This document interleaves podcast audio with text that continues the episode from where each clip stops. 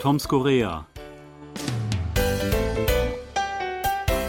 Bevor ich nach Korea kam, hatte ich mal an einem Sushi-Kochkurs in Bielefeld teilgenommen.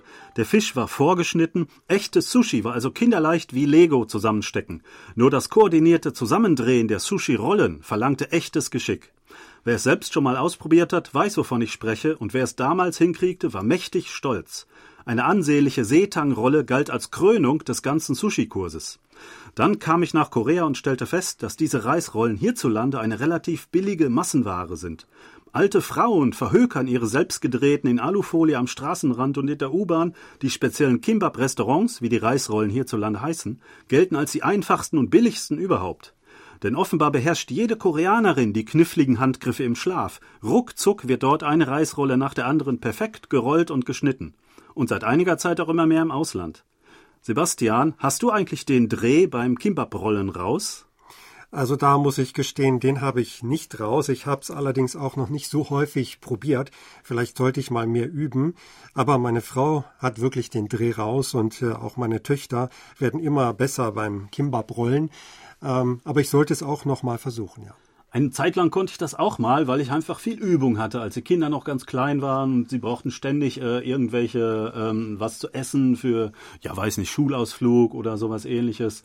Ähm, das Rollen, äh, das kriegt man nach einiger Zeit hin. Also wenn man das richtig äh, auflegt auf diese ähm, Bambusmatte, äh, die es ja dazu gibt und das dann gleichmäßig rollt und drückt, dann geht das noch. Man muss halt hoffen, dass das Ganze nicht wieder aufeinander, äh, auseinander geht, wenn man sie dann aufmacht.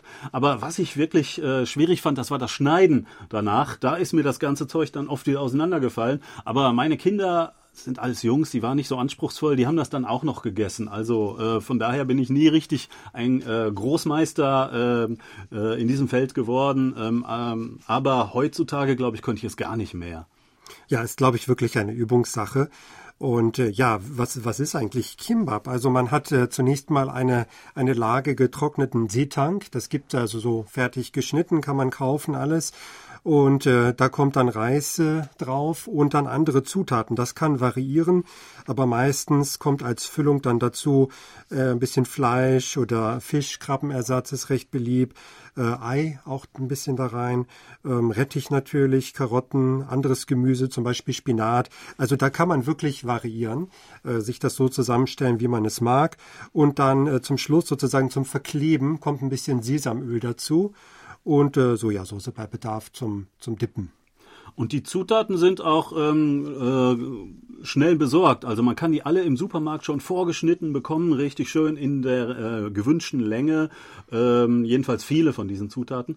Äh, und ähm, massenweise kann man die einkaufen, ähm, sodass es dann äh, ähm, auch nicht äh, ordentlich ins Geld geht. Also sie sind eigentlich relativ günstig und ähm, anscheinend kann wirklich jede Koreanerin äh, das äh, perfekt herstellen, so dass es also auch keine große, keines großen Trainings mehr bedarf, äh, so dass also in diesen Restaurants das wirklich sehr günstig, sehr billig verkauft werden kann oder auch wie gesagt im Straßenverkauf. Ähm, andererseits ist das natürlich auch ein ähm, nahrhafter und ja auch wohlschmeckender Snack vielleicht oder ein Frühstück. Also ich habe es eine Zeit lang oft äh, mir als Frühstücks ähm, Brotersatz äh, vor, äh, auf dem Weg zur Arbeit geholt, um dann in der Pause äh, das mal zu knabbern. Ja, genau, das ist eigentlich so eine Art gesunder Imbiss. Also man braucht auf die Schnelle etwas, äh, möchte jetzt aber nicht wirklich zu Streetfood greifen oder irgendwas Ungesundem und dann denke ich, hat Kimbab schon den Ruf, gesund zu sein und wirklich auch, ja, was eine gute Mahlzeit zu sein. Und ja, ich kenne auch, äh, zurzeit laufe ich jeden Morgen an einer Frau vorbei, die Kimbab verkauft vor einer U-Bahn-Station. Also das funktioniert immer noch und die Menschen kaufen wirklich gerne Kimbab und essen äh, eigentlich zu jeder Tageszeit gerne Kimbab.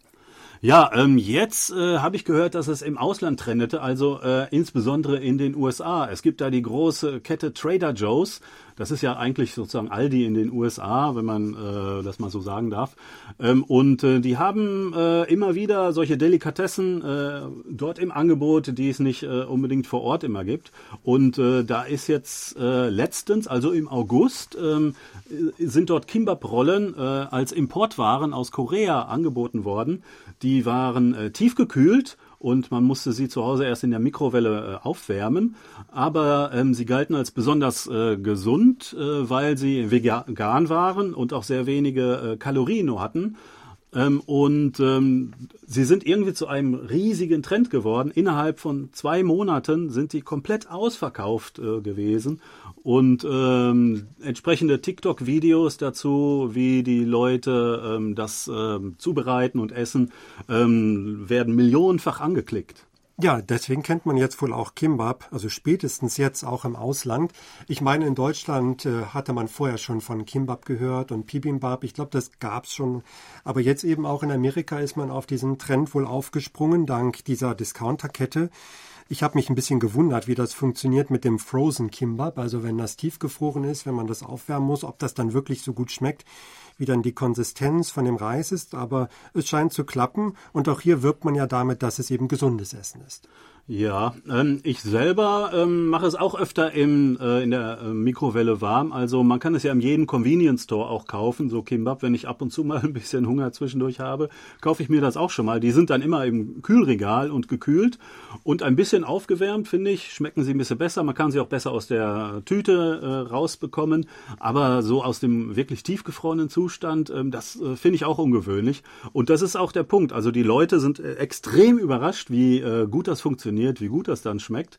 Und ähm, es gibt äh, anscheinend schon auf Social Media ähm, Kampagnen, wo gesagt wird, Leute, kauft es nicht, denn ich kann es nirgendwo kaufen, es ist überall ausverkauft. Ja, oder einfach selber machen, wenn es ausverkauft ist, denn selbst gemacht schmeckt es doch am besten. Das ist ein sehr guter Tipp. Ich werde ihn mir zu Herzen nehmen und versuche es tatsächlich noch einmal.